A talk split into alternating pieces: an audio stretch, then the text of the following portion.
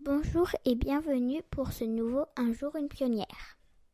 High down places. Liz Taylor is not a star high. And even Lana Turner smile. Something he gets. Aujourd'hui, c'est Anna Pavlova, la femme care.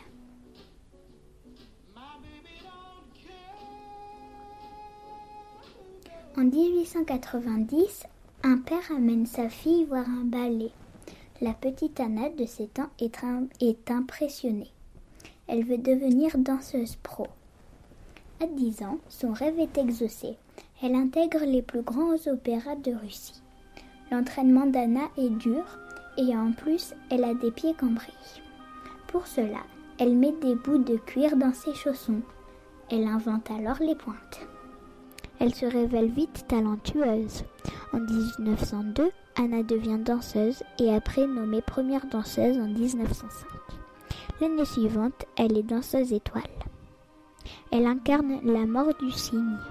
Anna Pavlova présentera des inoubliables duos dans La Sylphide et Gisèle. Elle organise des spectacles de charité pour les orphelins russes. En 1931, Anna souffre d'une pleurésie. Elle refuse une opération et cela peut mettre terme à sa carrière. Anna préfère mourir qu'arrêter de danser. Elle meurt alors en 1931, le 23 janvier. Trop dommage.